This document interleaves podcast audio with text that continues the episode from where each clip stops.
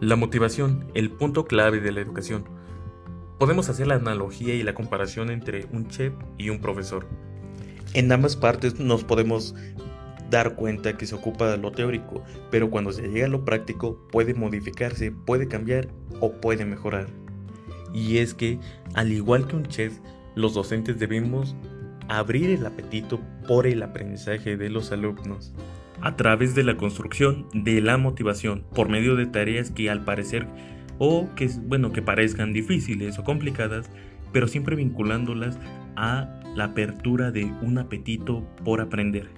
¿Y por qué tenemos que hacer esto? Pues es que es necesario despertar aquel apetito que se ha dormido y que realmente es necesario para que los contenidos que en las escuelas se impartan pues sean reconocidos y sean del agrado de todos los alumnos.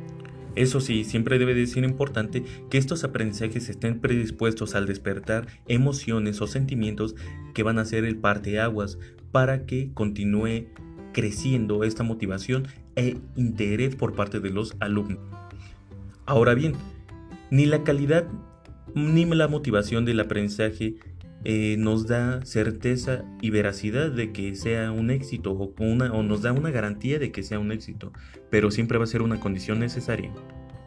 ya que al igual que un menú en un restaurante, siempre debe ser necesaria